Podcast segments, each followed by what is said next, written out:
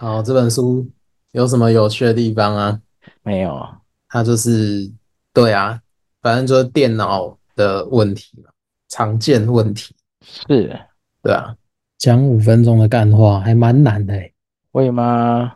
你不是专业干话王吗？没有啊，没有干话王啊。是吗？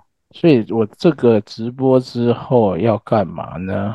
我我没有看到直播，那 YouTube 的连接，我只在想，因为他现在会出字幕，但我不知道字幕怎么关。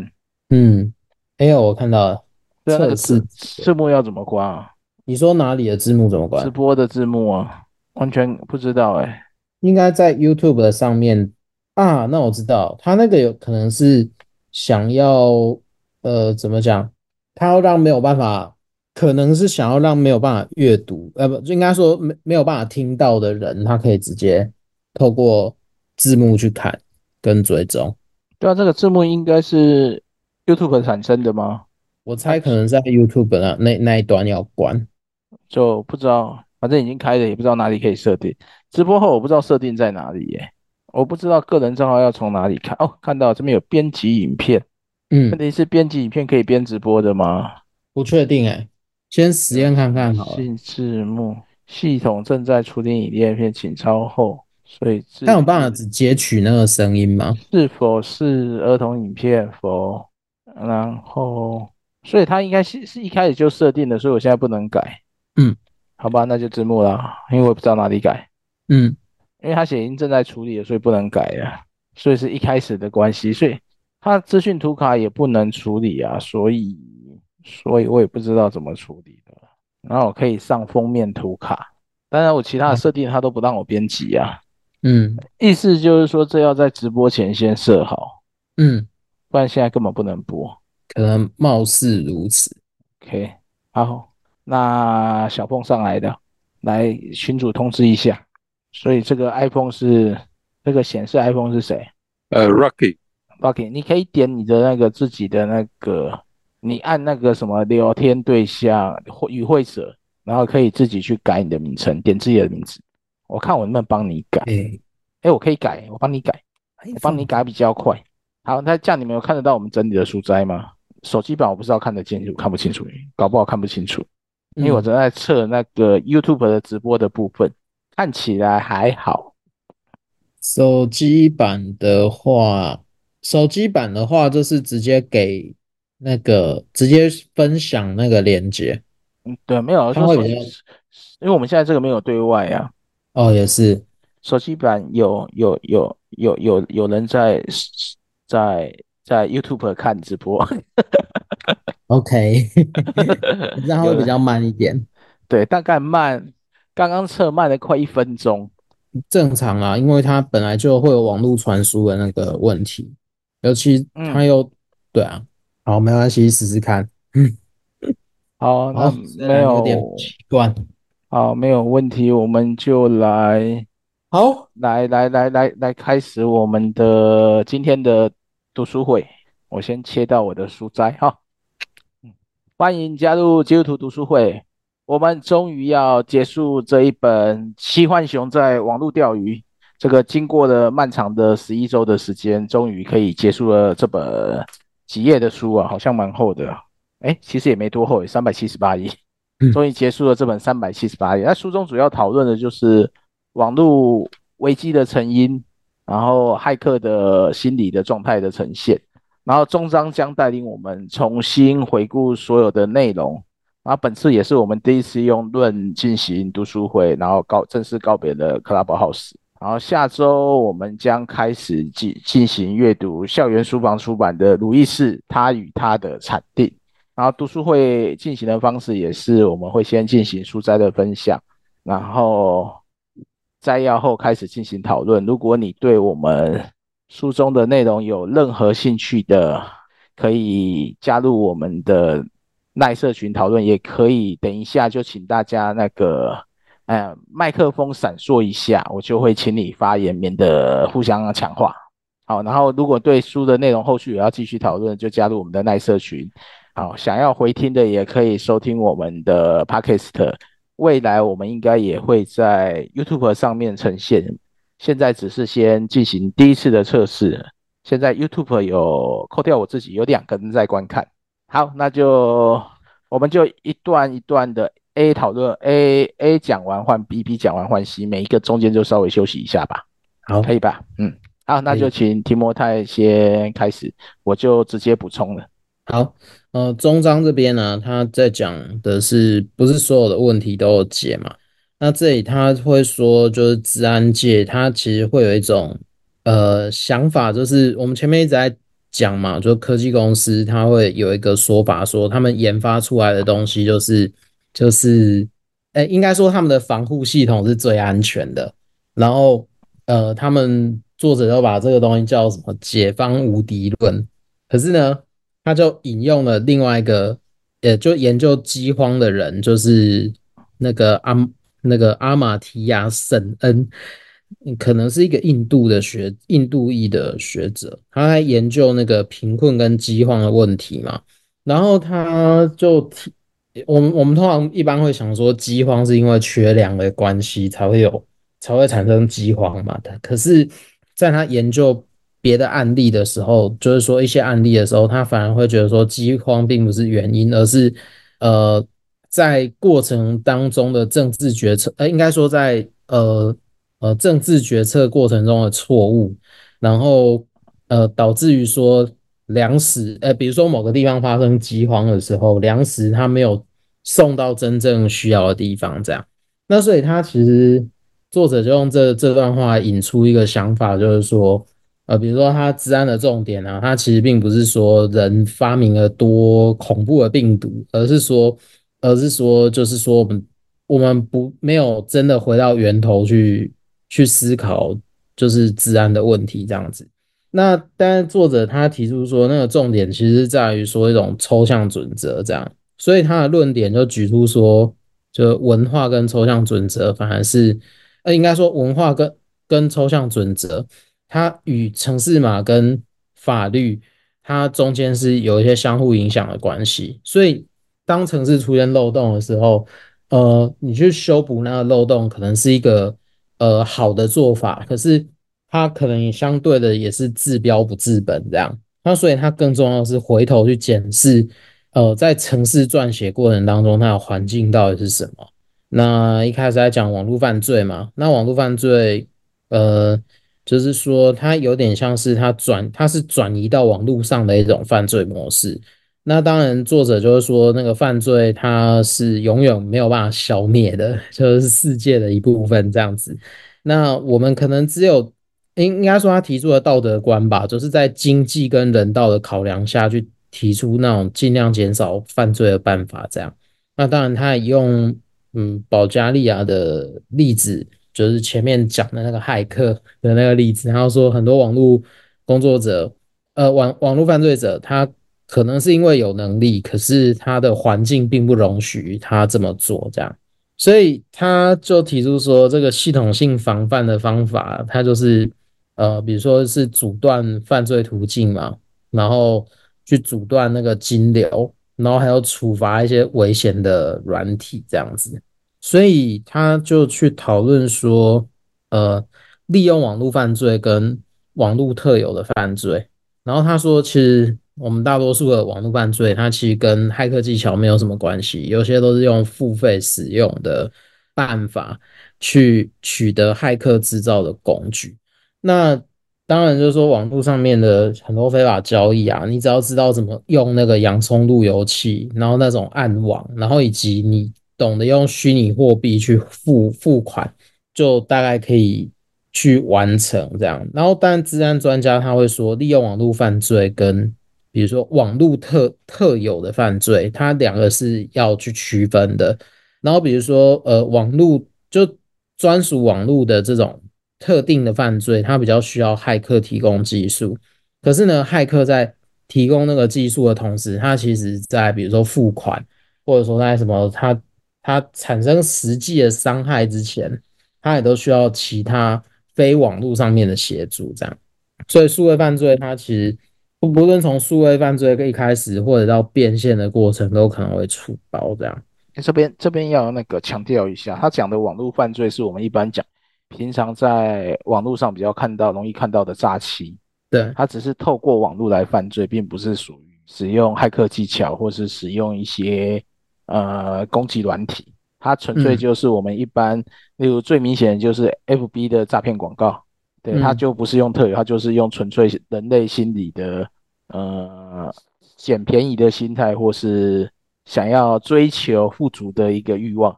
所以它是主要网络犯罪，只是把网络当做一个呃频道吧，或是一个就是一个呃透过媒介，对，透过媒介可以跟人接触的方式，所以它它我们一般所谓讲的网络犯罪，大部大部分都跟骇客无关。骇客其实它是比较还是会有点技术层面呐，不是完全没技术，只是这个技术取得不见得是当事人有这个技术，只是因为现在有太多工具可以使用了。对啊。好，继续。然后像，然后像那个，比如说他谈到一些青年的骇客嘛，然后就是说他们大多是从事那种网络特有犯罪。这边他其实英文是想，呃，网络特有犯罪，他这边讲 cyber dependent，然后利用网络犯罪，就前面讲的那一种，就是 cyber enabled，就是他的使用的东西不一样，这样。对，好，那反正他几乎大部分是男性嘛，哎，或者说他直接讲全部都是男性。那诶、他们一开始有可能都是把那个入侵当成是某一种冒险或者游戏。不过，就是在能够做这件事情的人，他其实一般的教育程度跟社会地位可能都不错。只是那个作者在讨论了这些骇客的在执行这些犯罪的过程当中，他会觉得说，呃，更重要的是你怎么将这些呃。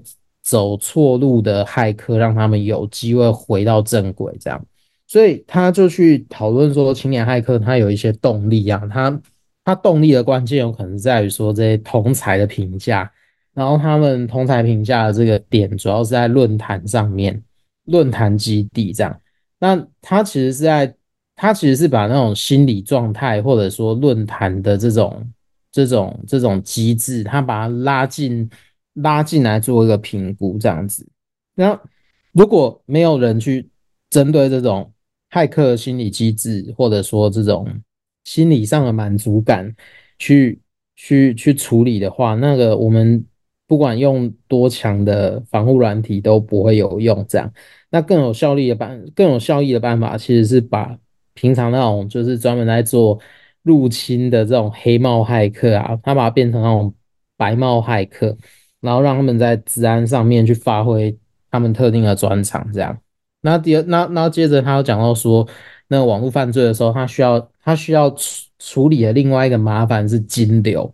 那金流怎么怎么面对，也是他们在思考的关键。然后就是说，网络犯罪它通常都是用那种线上支付嘛，然后作为一种就是金流的运作过程。那大多数他们都是使用那种比特币，就加密，哎，那个叫什么？加密货币哦，对啊，加密货币、数位货币、加密货币、数位货币，嗯，然后它通常会有，呃，比如说它那个加密货币的特性就是说，那个账号的拥有者他他是匿名的，可是呢，呃，这个这个过程当中只有交易所，因为那个交易是需要可以变现的。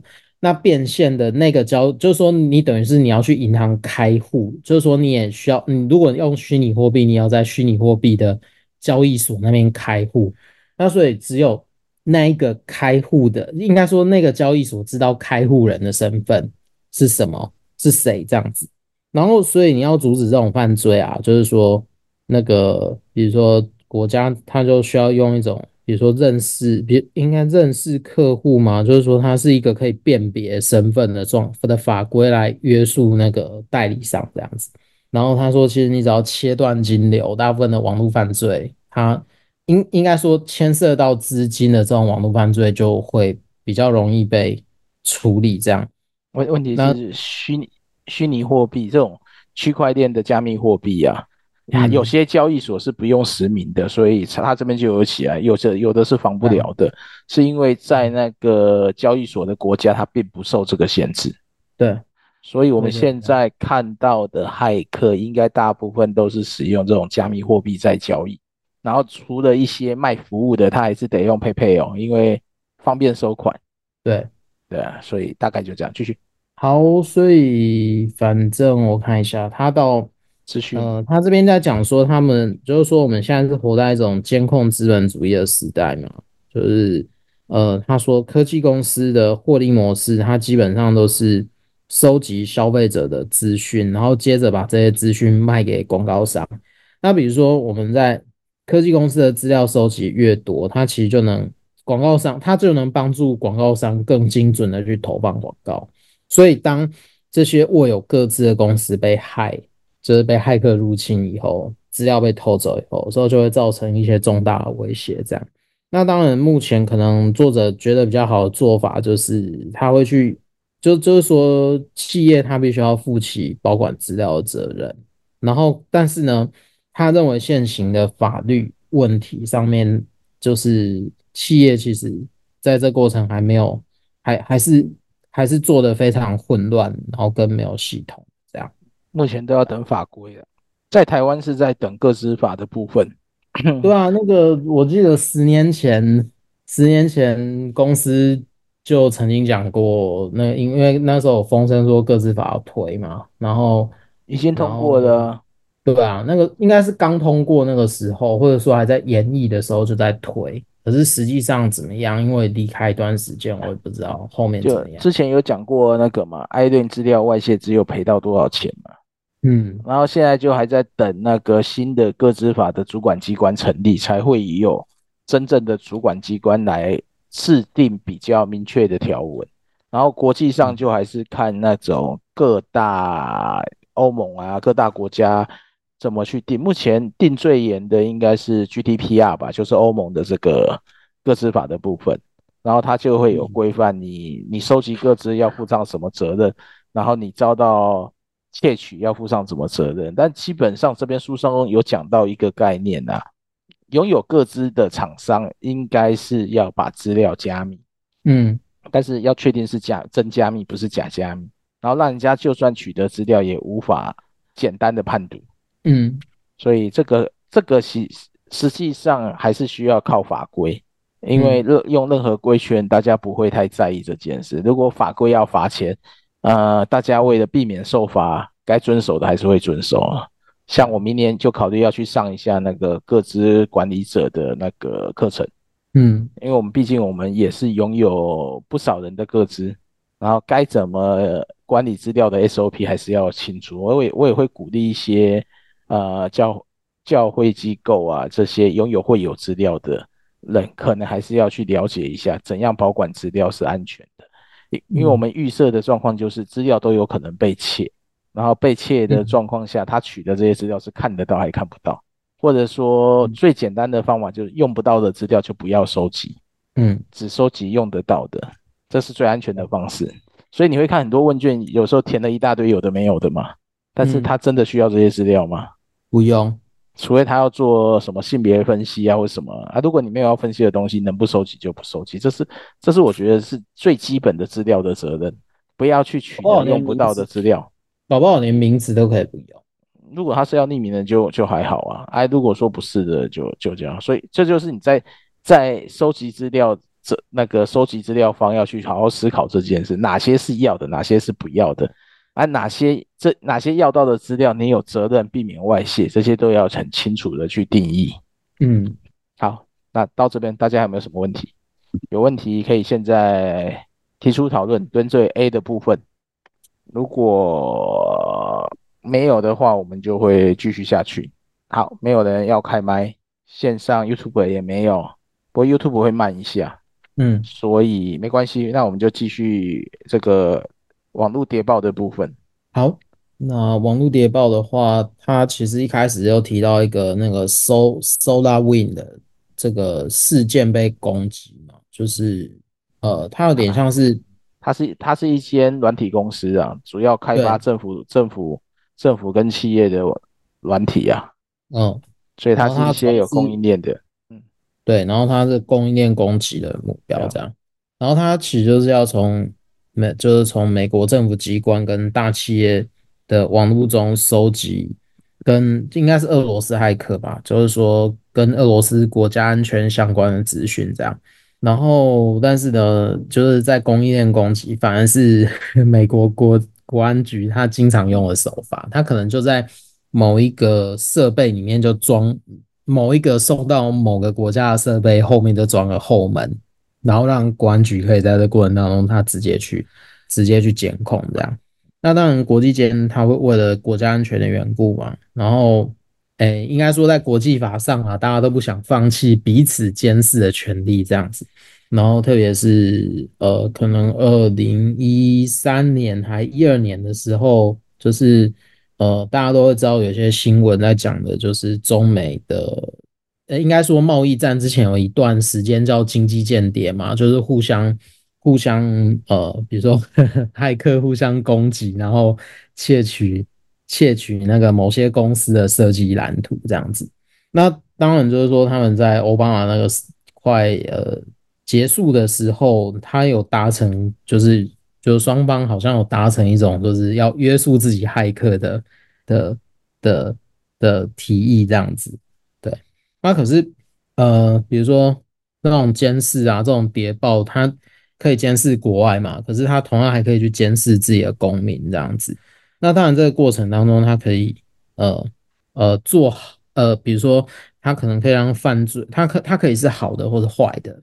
一方面的话，它可能某种程度可以让犯罪比较容易被，就是因为因着数位足迹比较容易被侦破这样子。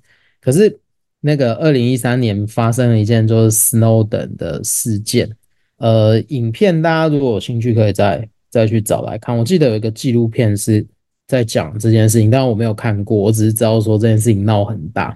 然后，哦，对，我也是那时候开始开始关注一个东西叫 WikiLeaks，然后，然后，然后它上面就就就就就出现了蛮多东西这样。那反正他史诺登泄密出来的那个资料，他应该是那个叫什么临近计划，他指出那个国安局他可以在没有司法授权的状况下，他去就有点像要求科技公司去提供，就是他们呃关注对象的资料。可是他即即便他揭露了这些，就是监美国政府或国安局他监视自己公民的现况嘛。然后呃，比如说根据史诺登的揭露的资讯啊，比如说呃，国外情报侦查法院。类似这种，他呃现在已经不只是根据政府单位提供的证据来颁发搜索令的机构，然后他同时又是一个决定情搜跟国安政策的机构。但史诺登他其实在披露这件事情的时候，他想要讲的是一个点，说你这个工具它是可以，它可以做到国外的情报收集，但是它同时也可以。做达成一个东西叫监视自己的人民这样子，但是他所要讲的是说，呃，这一切的过程或者是这些计划，它其实都是秘密进行的，然后在整个决策的过程都不是公开透明的，对，所以这是他他想要达到的那个状况，就是他的史诺登想要做的事情。那，嗯，他最后再谈到说国家安全局的抽象准则嘛。那就是说，因为国家安全局它对资讯的那个控制力量比较庞大嘛，但是呃，就说只要你改变了中间的那个抽象准则，呃，当前的国内监视它有可能会变成另外一种政治压迫。可是就无论如何啦，作者他又认为说，Snowden 的爆料啊，它会让我们重新去重视国家的监控，然后就是有点像让整个社会。有一个共识，说去收紧某一些监视的准则，然后再要求说，你如果要调用资料的时候，它那个过程都要公开透明，这样子。好，好，那继续这边有没有有问题？有没有？我其实这个国家、欸、有一本书，嗯，哪一本？你说哪一本？有本书好像叫《监控资本主义》吧？我好像借出去了。哦，OK，反正国家安全这个。问题哈，其实台湾人比较轻忽啊，嗯，相对在美国，他们呃会有一些公民自觉，就是发现国家干涉太多私人领域是一种失控的状况。他他他其实牵涉到说，呃，就是我记得应应该是美国比较明显，他们在讨论说民主到底是大政府还是小政府比较好的时候，他们其实比较倾向是说政府管得越少越好。嗯，如果以自自由自由主义来看，以自由主义来说是这样。那如果以以所谓的社会主义是大政府主义哦，对，就看一下政府要解决所有问题。他那个监控资本主义比较有点像是，我补充一下，它是属于一种政治经济学的观念呐。然后他认为说，企业它是一种企业对个人资讯的广泛收集跟商品化。然后，呃，它其实主要是讲说，它是由利润来驱动的。然后我们最常见的东西就是那个 Google 的广告，或者是我们在使用某一些呃。就是串流平台的的广告这样子，有的时候会出现跳出来的那种广告，然后他透过这种广告，他其实可以看到说个人资讯，比如说他收集的个人资讯，网络活动的足迹越多的时候，他在投放广告的状态下，他就会更精准。这样有这个这个目前在。GDPR 都变更严格的限制了，嗯，所以才会出现一个东西。大家虽然它很厌烦，但是那是法规规范，就是你每次进到一个新的网页，它一定会问你是否同意它使用 Cookie。嗯，因为在 GDPR 有规定，这种要存取到个人资料做记录的，必须要经过使用者同意。对，对，但这本来是一个网络常态性的东西。嗯，但为了各自，他们情愿要让大家多按一下确定。我想多数人应该不会去看里面的内容了。对，多数，而而且就算它里面的内容乱打，也不会有人注意，也不能乱打，因为真正被罚钱的时候，这是保命单呢。嗯，就说你已经同意了，不是我侵犯你权，你已经按下同意这个按钮了。对，所以这在这在整个各自应用上来讲，会有很大的一个关联性啊。嗯。那你你说的这个是比较偏向前面的部分，但你说国际对我来讲，首首先要面对的就是国家监控的问题，因为台湾实际上是一个、嗯、呃，我刚刚刚我们私下讨论有谈论到嘛，就是台湾其实是蛮警察国家的，嗯，呃，而且每一个路口每一个监视器的比例是比多的，外加上现在又有更多的取缔政策是用录影。还有现在警察现在用的车上都会装一个呃车牌辨识系统，作为失窃车辆的搜寻。嗯，哎，这个这个其实在在所谓的呃监控的法律上，它确实是有争议的，因为你不能假设其他人是犯罪就先收录。对啊，但是警察目前的回答方式是说，我们只会留下。有法律问题的记录，没有法律问题，我们事后会删除。这其实先后顺序是不对的，你不能先采证再说你无罪，我删除。嗯，这这个是在在国外很重视这个差异，但但某种程度也是说，呃，好处是啊，你就是大国家，就是大政府主义嘛，国家负责全部人民安全嘛，所以我就让你收集嘛。啊，另外就是说我又没有犯，但另外就是以自由主义来讲，就是我又没有犯错，你凭什么收收集我的资料？嗯，对啊，这是这是在国家安全这个抽象选择的时候，我觉得是可以去思考跟探讨。他没有一个绝对的答案呐、啊。嗯，也也也也就是所谓说，你要给警察的权利到多少？所以就之前就有人讲说，他车子停在家里门口被开了一堆罚单，有没有印象这个新闻？嗯、对，对他其实这个可以用监视性开单。那那如果说我们有全部现在不是都采所谓的科技执法吗？嗯。每个每个路口都装摄影机，这件事的执法到底是好还是坏？到底我们监控，就是说我们设立这些的东西是要去罚人，还是真的想要改善交通？嗯，对，这这是这是我们在看国家监控的时候是可以被思考的一点。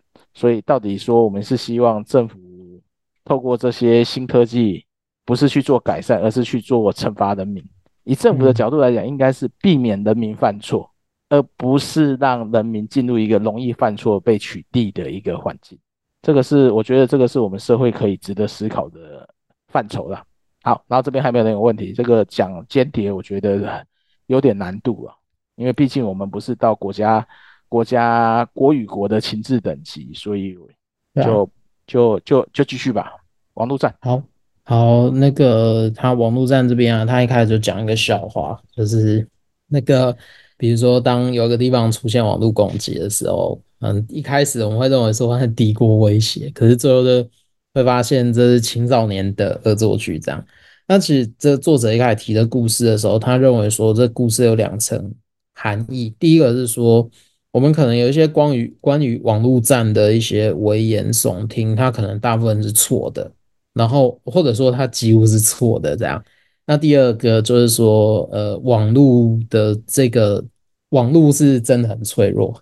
那网络战争它其实就有点回到说我们前面在讲的嘛，就是它到底是利用网络的战争还是网络特有的战争这样。那利用网网络的这种东西，就等于是我们在传统的呃就是武器当中，它去使用电脑。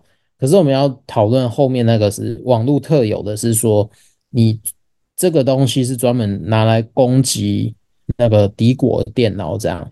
那专家他其实比较担心的是后者，因为主要的原因是我们用电脑控制的实体设施啊，呃，应该说我们用电脑控制的实体设施，它同时是可以提高效率、稳定度跟便利的一种。虚实整合系统，然后它会变成是现代科技的常态。所以，呃，你要破坏这些基础设施，它理论上是可以透过网络上的漏洞来执行的。那，呃，比如说网络武器啊，它能够，就是说网络武器有时候不是像我们想象的那么那么万用。它有的时候它，它呃，就就我们前面所建建立的那些知识嘛，然后就是说。呃，它他只能，比如说某一个骇客，他只能攻击特定的系统跟软体。那如果以美国为例啊，他就认为说，其实一方面是一方面专家担心是对的，但一方面也没有那么对。那原因在于说，其实美国他在用美国当例子啊，他是说，呃，这个网络它其实不是单株培养的，它可能有。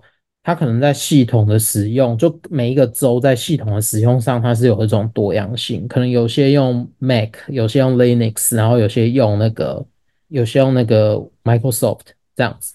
然后，可是啊，他就引用了有一个社会学家吧，他叫 James Scott，他就我最近在看，他有一本书叫那个弱者的武器，他就他反而在提到一个提到一个点说，嗯、呃，他研究的是马来西亚农民嘛，那当然他认为说，呃，农民在做比如说社会阶层的反抗的时候，他在反抗他的地主，他不是因为相信，应该说农民的反抗，他不是因为相信地主的意识形态，而是就说应该说他认为农民可能不反抗，然后他不反抗，他不是因为相信说地主的，或者说。地主会照顾他们的这个意识形态是对的，而是如果农民真的在台面上反抗，他他后果他后续的代价太高，所以他们反而会选择用另外一种方式来造反。然后那个造反有点像是说，我就偷懒啊，我就我就我就故意怠工，然后或者说我就我就我就把产量压在一个他可地主可以接受的的的的。的的价格，然后甚至说要求地主执行某一些传统的社会责任，这种有点像是很很怎么讲随机应变的方式，然后然后去制造呃地主的麻烦，或者说制造土地拥有者的麻烦这样子，嗯，然后去达到一种就是有点像台面下的反抗。然后他就是这种弱者的武器，这样。那当然，他这个造农民呃造反的理论，他如果用在比如说地缘政治上相对比较弱小的然后的国家的话，然后却对美国发动网络战的这个，他就有他就有有有他合理的切入点，这样。那当然，好像我记得二零一七吗？还一六年有一个北韩对 Sony。影视的攻击这样子，然后他窃取他的那个剧本啊什么的。那对弱国来说，他资讯战他可能是一种唯一的攻击手段。然后他某种程度也是也是他可以制造强权的麻烦，也是一种他们的方式。这样，那当然，他前他接着就提到说，这种武器它有可能会变成一种热战的隐忧，这样子。那当然，就是如果在一九四五年以前呐，就是说，他认为，比如说国家要解决一些问题的时候，透过战争是是是解决国际争端的法律手段。可是，在一九四五年以后，他这个手段就有点在联合国上面被定位为是非法的。那国家只有在一种，比如说自卫或获得呃联合国安理会的授权，或者说获得被攻打目标，同就双方要也类似说互相宣战的这种状况下，然后这状况可以合理的使用军事力量。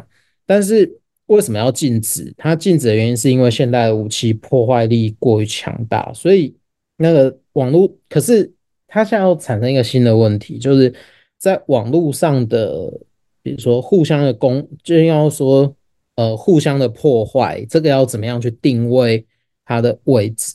那这有没有可能是，比如说视为一种就是争取国家利益的正常手段，然后或者说它可以当成是一种战争的行为这样子？那所以他好像就是在用。俄国对乌克兰的这个例子，他做一个讨论吧。后后面那个那个，他有提到那个俄罗斯透过网络阻断技术瘫痪呃乌克兰的网络。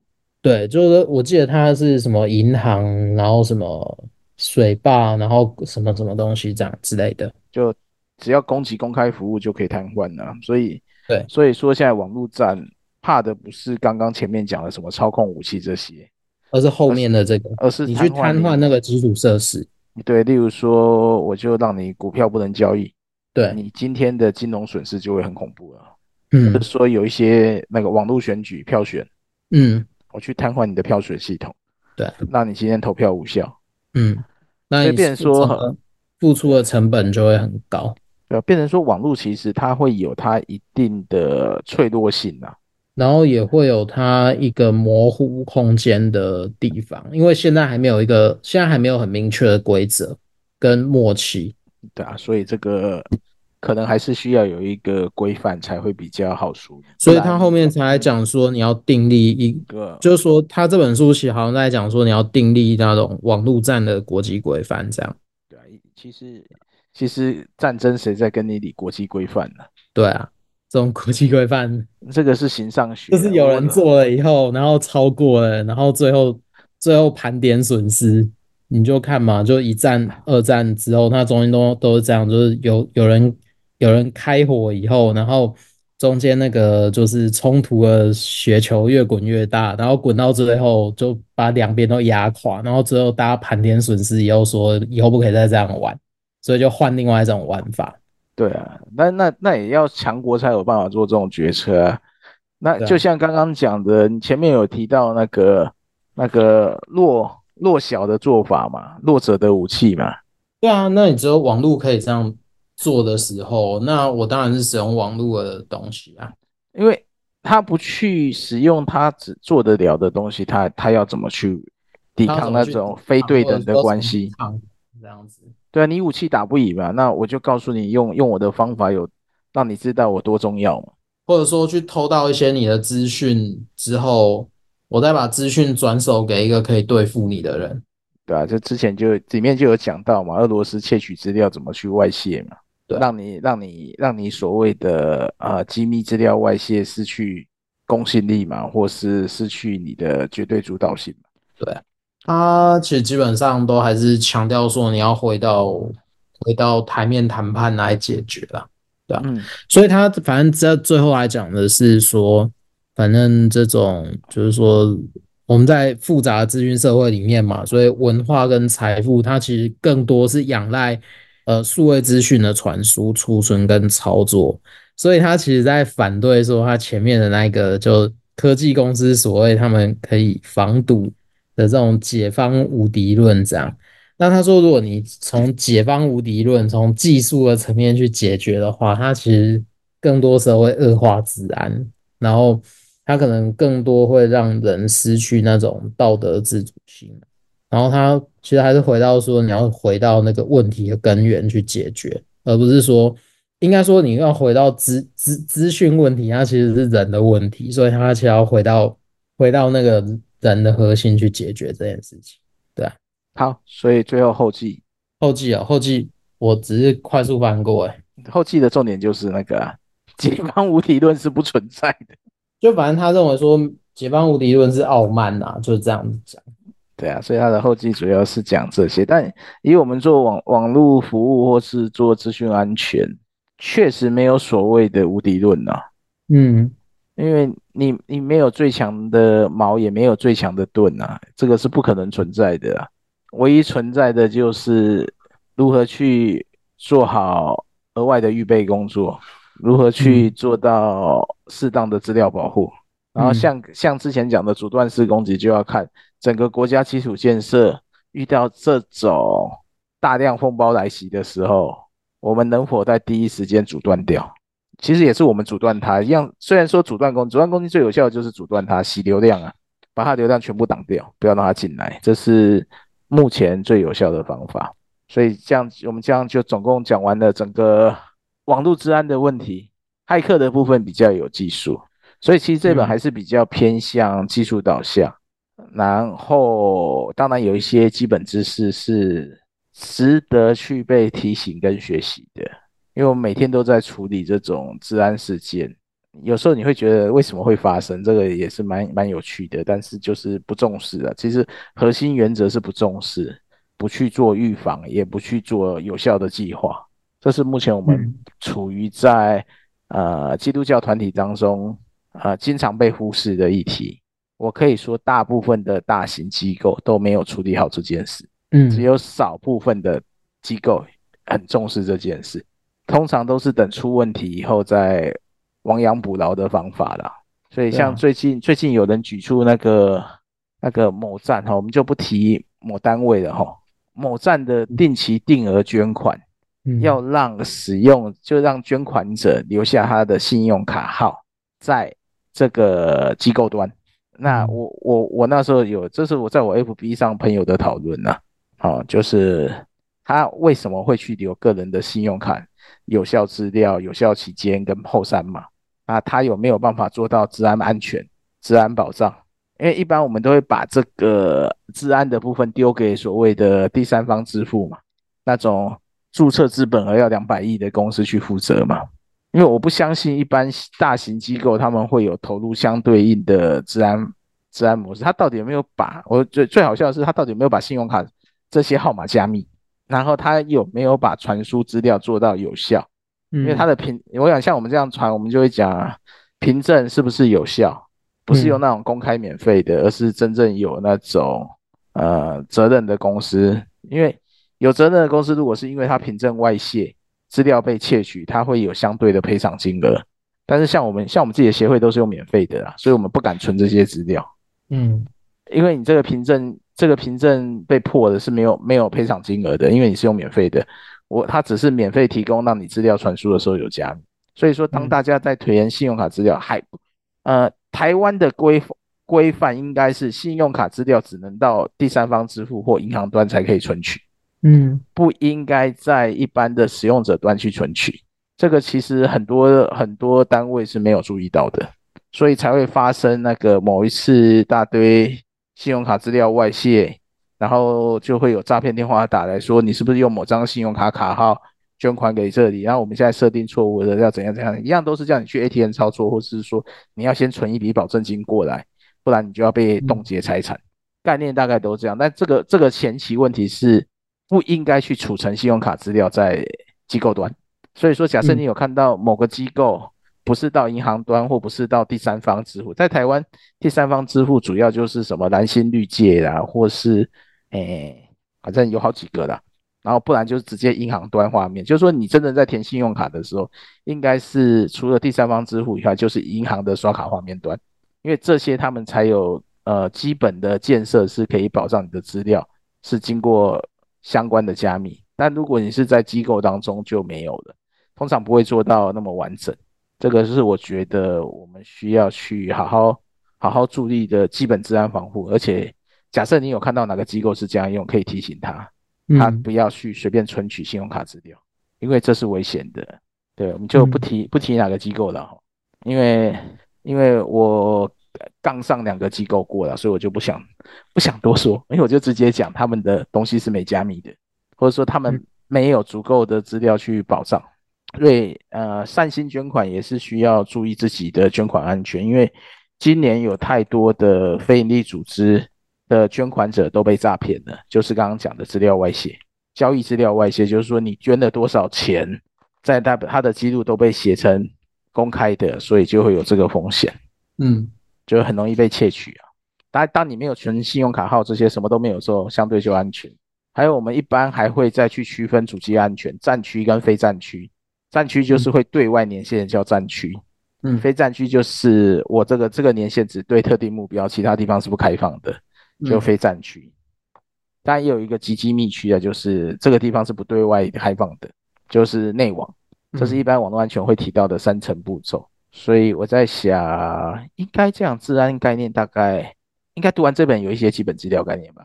对啊。所以有没有人想要先分享读完这本，你觉得收获是什么？没有我就要点名的，哈哈，好像也没什么好点名。对啊，有人要先讲吗？小朋友先讲，请讲。呃，我对于治安真的开始有一点害怕，因为刚刚那个黑熊讲那个就是网络捐款的事情，然后我就会开始很担心，我想要去取消所有我的定期定额，因为。嗯，我觉得你刚刚提出来很对，他们到底有没有对我们的这些资料做出安全防卫？因为这个东西就有点像我们被提醒了，所以我们才知道我们这样做是不安全的。对，对，那我觉得所有的基督教机构都要有警觉性，因为我觉得我们基督徒在这个世界上已经有够笨了。对不起，如果我有侵犯到他人的话，嗯，然后我们活得很天真无邪。特别在网络资讯这一块，所以我我觉得很恐怖，而且我觉得很害怕。然后去年吧，应该是去年还是今年初，我想大家应该都有经历到那个某机构，嗯，他们应该是，我觉得应该是有人把我们的资讯给卖掉了，还是怎么样？然后我就常常在我的 email 里面接到。呃，类似后来他们有很好，就是说他们有发信出来警告大家，这样子就是就是对大家很 sorry，为什么我们的各自会被窃？不过我觉得就是我觉得这这个就是让我们真的有一个警觉性，就是我们去做奉献这个动作是好的，可是我觉得相对这个机构，你们要主动的做这件事情，而不是我们万一我们有一天变成受害者的时候，那这是不是会影响到？我们奉献的意愿，嗯，对，很重要，是，这这也是我之前处理过的问题。而且我觉得这相当恐怖，因为这个你知道，现在就是哦，那个信件或者是 Line 跟你讲说哦，那个 message，那个那个 FB 那个 message，嗯，no，那个就是就是如果你没有 Line 没有什么的话，他就有一个讯息，我不知道那个怎么讲，他就跟你说哦，你现在你你刚消费了多少钱，对不对？哦，简讯。那，哎，对对对对。那可是现在大家都很少在看简讯吧，甚至我们的电话都是过滤掉的。对，所以其实我们已经就是活在网络的世界里面了。那这个里面的安全性又是这么的可，就是当我们被提醒的时候，才知道这这这有多糟糕，这有多恐怖。然后如果教会在不就是这么的，我我觉得一方面是教会也是很天真呐、啊，没错。然后我不知道各位有我，我想我我不是在讲选举，但是也有一点就是，我不知道各位有没有注意到这一两次的总统大选辩论里面，我觉得只有一个党派把治安这件事情提出来当做一件很慎重的事情，而且我们在网络上，我想大家如果有脸书，应该每一天都有防不胜防的诈骗。那为什么？我觉得这是基本人权了，可是为什么？为什么政府却在到选举的时候，我才有很明显？我不知道大家有没有觉得，就是你们最近在脸书上比较少有这种，就是呃，就是诈骗的那种，就是我什么什么赖群主啊。我想现在应该相当程度经过两年的这种教育，大家也知道这都是骗人的。可是我们很少看到政府或者是或者是治安单位。对这件事情做出什么积极的作为，这是我个人在这次我们读这本书啊，我觉得我我的收获，嗯，谢谢，嗯，然后定期定额不用急着全部取消，你只要主要先去判断他是他自己收的还是他给第三方收的，这个我觉得现在差距很大。刚刚刚刚黑熊有有有讲到嘛，就是第三方就是绿界科技，一般现在是这样子嘛，蓝星、绿界、弘洋，哎，弘洋换名字了，忘了。弘洋我是比较没有听过，不过那个蓝心跟绿界，我觉得有有些基督教机构确实是有。然后，其实我我现在真的会有一点害怕，因为我在想说，有时候自己真的是因为现在都是都 Line Pay 啦，i 台湾 Pay、Apple Pay Pay 到最后，你就真的都很蛮复杂的这样子。对，所以要自己小心，这个这个没人可以帮得了你。嗯。因为像以前，以前我会更更要求一些东西，像那个早期不是手写传真吗？信用卡吗？对对对。你知道手写传真信用卡依法规是不用留后三码的。可是那到底是怎么一回事？不是我们每一次都要填后三码才可以？因为后三码后三码在最初的目的是为了网络交易，代表是你个人。对对对。传真传真它的核心认证是你的签名。假设这一笔有争议，那个收单银行要拿出这一张去比对你的签名，证明是你自己签的，所以他并没有要求要后三码，是银行偷懒，所以他就直接都要求那个传真刷卡可以有后三码，然后目的是为了让大家呃，在我写完传真单以后，他不用透过繁琐的请款程序，可以直接 key 你的后三码变成网络刷卡，因为我们在收传真信用卡的时候是要另外申请，不是直接收网络的。然后我这次，我之前在我协会的时候，我就跟我我对的是玉山银行，我就跟他讲，我拒收后，我拒绝拒绝要求填后三码，因为法规规定，这种传真就是不用后三码，预防假设我纸张资料外泄，任何拿这一张都可以上网刷卡的。假设你没有那个强制的那个两次验证，以前以前大部分刷卡是不用两次验证，你叫后三码填了就过了嘛。然后所以我在想说，嗯嗯，哎，对，那个那个，我觉得你讲这个很好，其实因为我们都都搞不清楚。而且我觉得说，我觉得应该要做一个宣导，像你们，你们是在这方面是专家，是不是应该要跟教会界来宣导说，他们如果希望别人安全奉献的话，他们是不是也应该做一些安全措施？呃，我我我只能说，理想上我们有宣导，实际上他多数的人给我们的感受就是没有出事，他们就认为没有问题，不会有那个预防的心态。所以，我们常常跟很多单位沟通是很累的。可是，你们到底是什么单位？为什么我从来都没有听过有单位在？我们是直接对机构啊，不会对直接对外面啊。我们自己还有一个资讯同工聚会啊，有时候就会透过这些去跟其他单位谈嘛。OK。所以我们有做网络服务啊，因为这不是我们的主要推广业务范围，但是我们会提醒资讯同工要回报这件事情，所以我们才办资讯同工聚会。嗯因为你还是要对直接的执行者是最有效。你对一般大众宣传，呃，多数人自己没遇到诈骗，他们不见得会在意这件事。除非像我们读过这本书，知道这个问题有多严重，不然多数人事情没发生在自己身上都不会觉得跟他有关。直到去今年还去年嘛，整个那个那个叫什么网卵事件之后，一大堆的捐款者收到诈骗。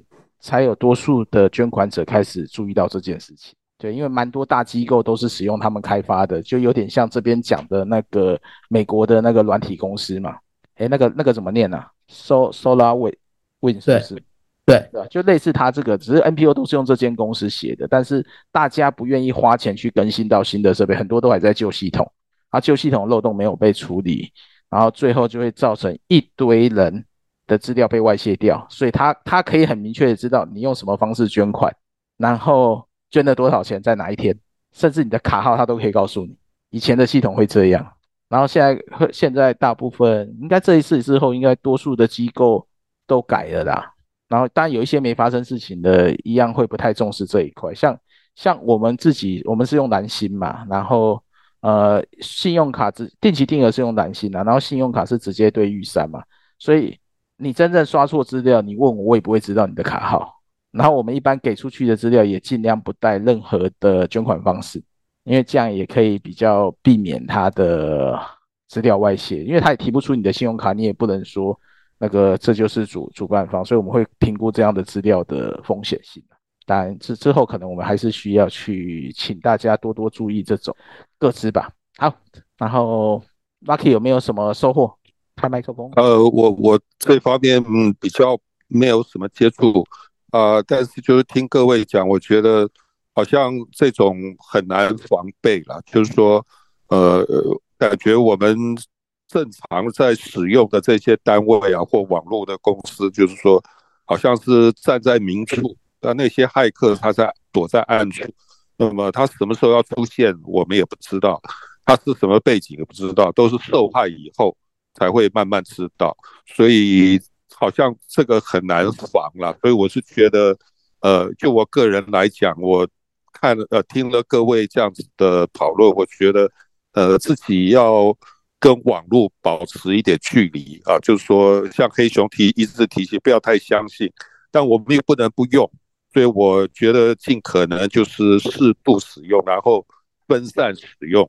然后心里做好准备啊，随时东西会不见或被骗，会被被弄乱掉哈，或被下毒，但是尽量不要集中在一个地方。然后很多能够不要依太过依赖网络，呃，尽量呃保持一点距离啊。我这是我的一个心得，这样。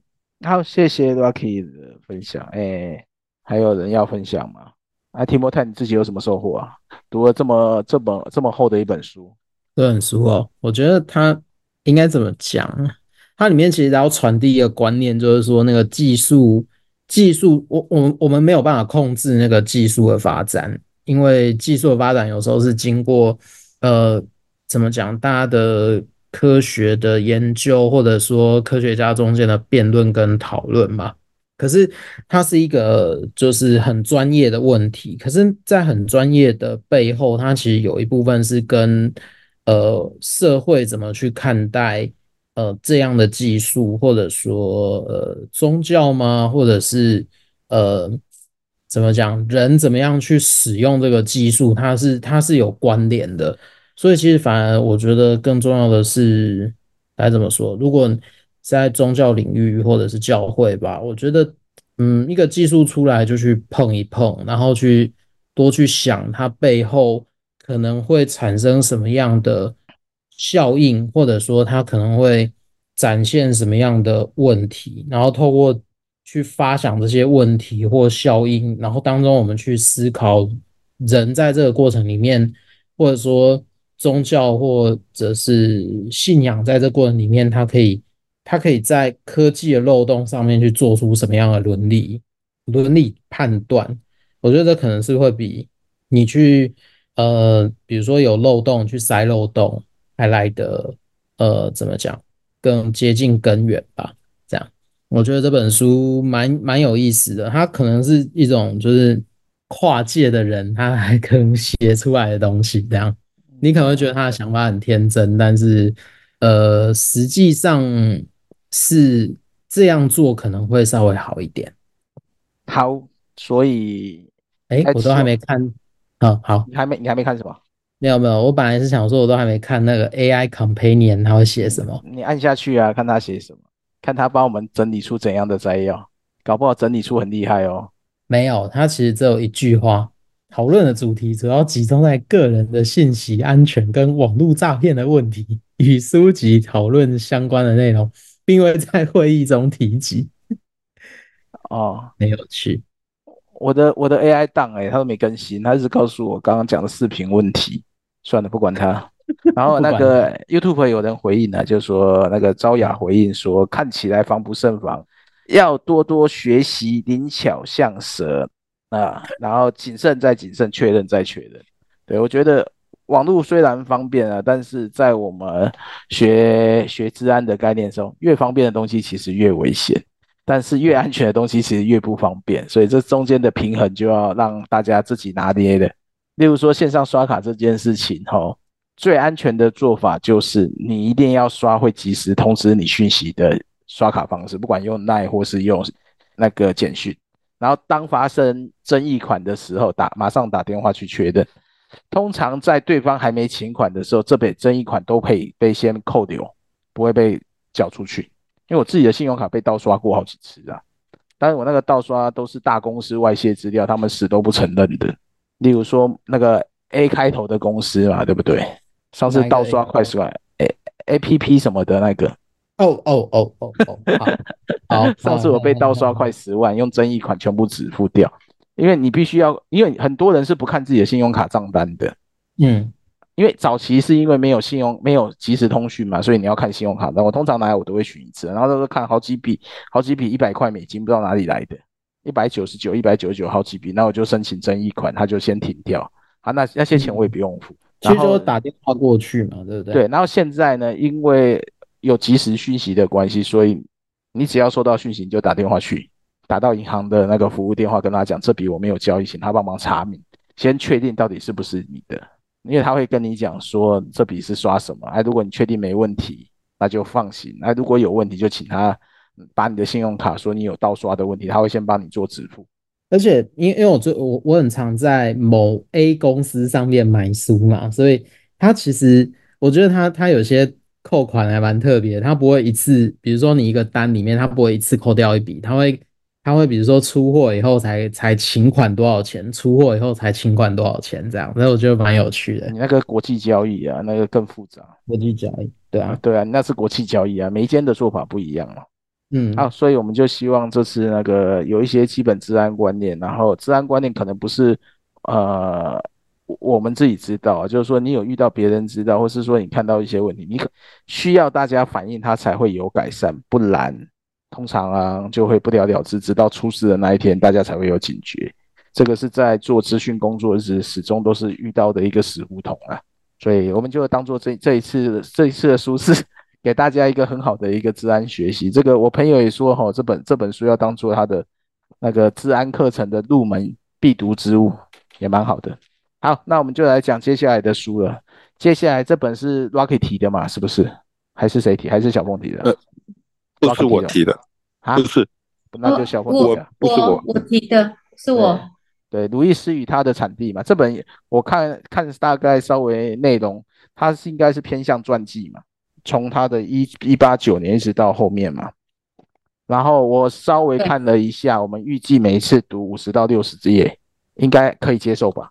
他的字不会太多，可以可以，所以我一般预估就是每次两张，然后最后最后三张一起进行，就十三、十四、十五，因为它加起来五十页，五十五十五十六十，它加起来是六十页了。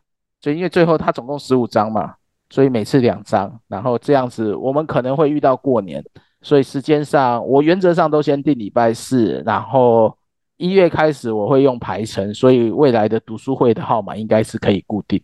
然后密码也可以固定，这样大家都方便。然后我们现在原则上还是要礼拜四吗？还是要调整？嗯、没有，我我觉得礼拜四挺好的。那就维持礼拜四好了，因为礼拜四我哥他会因为有祷告会，所以他一定九点后才出现。我们就不管他了，他可以收听回播，然后提出意见讨论。还是我们要配合一下牧师，因为我觉得如果牧师可以一起参加也蛮好的。呃，那个牧师他的时间常常乱跑，不要理他。你就礼拜四吧。对啊，因为他常常会出去那个宣教，所以他的时间会不一定。哎，他最近好像又要出国了，所以我就对，所以我们这一本读的就是《鲁伊斯与他的产地》，然后每次两章，一样礼拜四进行。未来我们等一下啊，我我我可以提一个想法哈，就是那个每一次的这个这个。摘要都是提摩太帮忙，对不对？我我和他这一次最近我比较忙，都是他写，不然就我和他大概一人写一点。当然大家也可以写，我们可以开权限给大家一起写。嗯，我我我想我也来试试看啊，但我写好以后先先传给你们看，因为我想我给我自己一点压力好了，不然有你们你们因为你们都做很好以后，我就有点偷懒，就存来听这样。哦，不会啦，那就其实只是，我只是会把读的很简单的东西写上去，然后尽量不要超过多少字这样子。对啊，我们我们原则上还是以线线上讨论，因为如果大家可以针对每一个内容有各自的看法，我也觉得很好。而且鲁伊斯，因为我没有读过他所有的书，我只有读少数的书，因此有些东西就要请大家多多帮忙补充了。因为这不是我的完全阅读范围。路易斯我有读的，最起码纳尼亚我读完了啦，这也是一种成就感。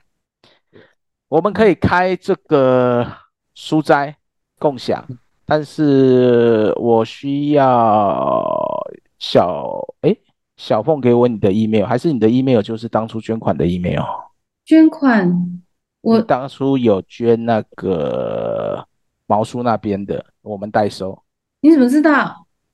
啊，这就是我们机构啊，我要开收据给你。吓死我了！不要怕，不是治安问题，不是治安问题。所以，所以你有收到我们机构的收据吗？我没印象，还是我没开？没有印象，我应该没有印象。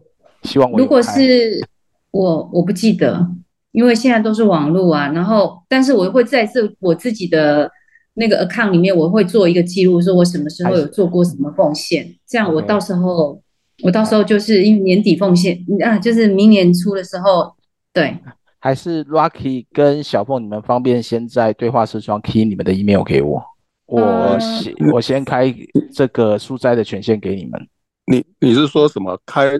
那个什么东西给你？email，email 是啊，我开书斋的权限，未来我们可以大家共笔。哦，好，呃，好，我不是很了解，但是你说把 email 给你，那怎么给你呢？如何给你？你可以请 Alice key 给我吧。Alice 的，OK，我那就我就请他把我 email address 给你就好。对对，我因为我会把我们，因为我们所有的书斋都有放在一个云端共享碟的，其实这个碟是可以给大家看的啦。嗯，OK，然后到时我们也其实我们也希望大家可以一起整理书斋，帮忙补充，因为它是协同作业，所以是每一个人都可以使用的。然后这是我们协会的一个云端共用碟，里面就是读书会。所以这个书斋的用意是什么？是是要做什么呢？没有，主要就方便我们线上讨论的时候啊，可以直接有个摘要，哦、你也可以多一些资料。对，你也可以多一些资料，是不是补充我们没有知我们不知道的资料？哦，好，OK，我了解。对，所以大概是这样。所以，OK，所以小凤你要 key 给我还是？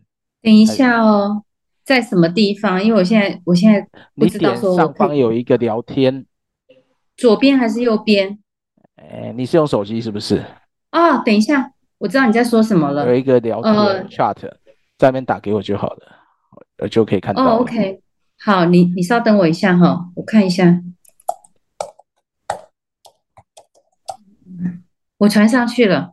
OK，看到了，雅虎。可是等一下哈，嗯，那个 F 要小写，我不知道我他那个打不出那个大写。没关系，E email 没有分大小写，所以没有问题。OK，好，email 不用担心大小写，它是不存在大小写的。好，有些网址会分啊，但 email 没有分。嗯所以不用担心这个。OK，我我因为我想我想给我自己一点小小压力，可以认真一点。好，那就是如果我我有写写好的话，我会我就把它传上去好了。你就直接直接上传，我会开一个资料夹，就是这本书。嗯嗯应该不是，我会开一个文件，直接贴上去就好了。还是你要直接上传？那那都可以。那那那就你来弄好了。对，我们我们期待是共享的，但是就就就看看吧，先试试看。嗯嗯。好好，那就今天就到这边。档案我开好以后会开共享给大家，因为我目前就我们几个比较一起的，我们就开一个共笔共笔的书斋。主要其实希望大家能补充一些书本以外的资料，因为有一些我们不见得知道，可能是你因为读过这本书，可有它的相关资讯，就欢迎大家提供了。好，今晚就到这边，嗯、谢谢大家，我们就下礼拜我会先开好排程。希望未来就不用再改编号了。所以下礼拜是有，所以下礼拜有吗？下礼拜下礼拜应该可以吧？七号。OK。书都买了吗？好，都有。书都买了，那就那就 OK 了，那就下礼拜去。我可能十四号不一定可以，不是十四号，十下礼拜只要十十一号，因为我们十一号要接待那个访客，我不确定有没有时间。十一号，因为我们有个那个格。格里汉布道团他们要来，所以我要接待他，所以十一号可能要跳过去，所以我们就四四号、十八号、二十五号，过年就看大家了，我们就过年前再决定就好了。但是输了开了，我我就是开每周四，所以应该日期就不会变了，这样应该没问题吧？嗯，OK，OK，那就到这边了，各位晚安啦。下晚安，谢谢大家，拜拜。拜拜。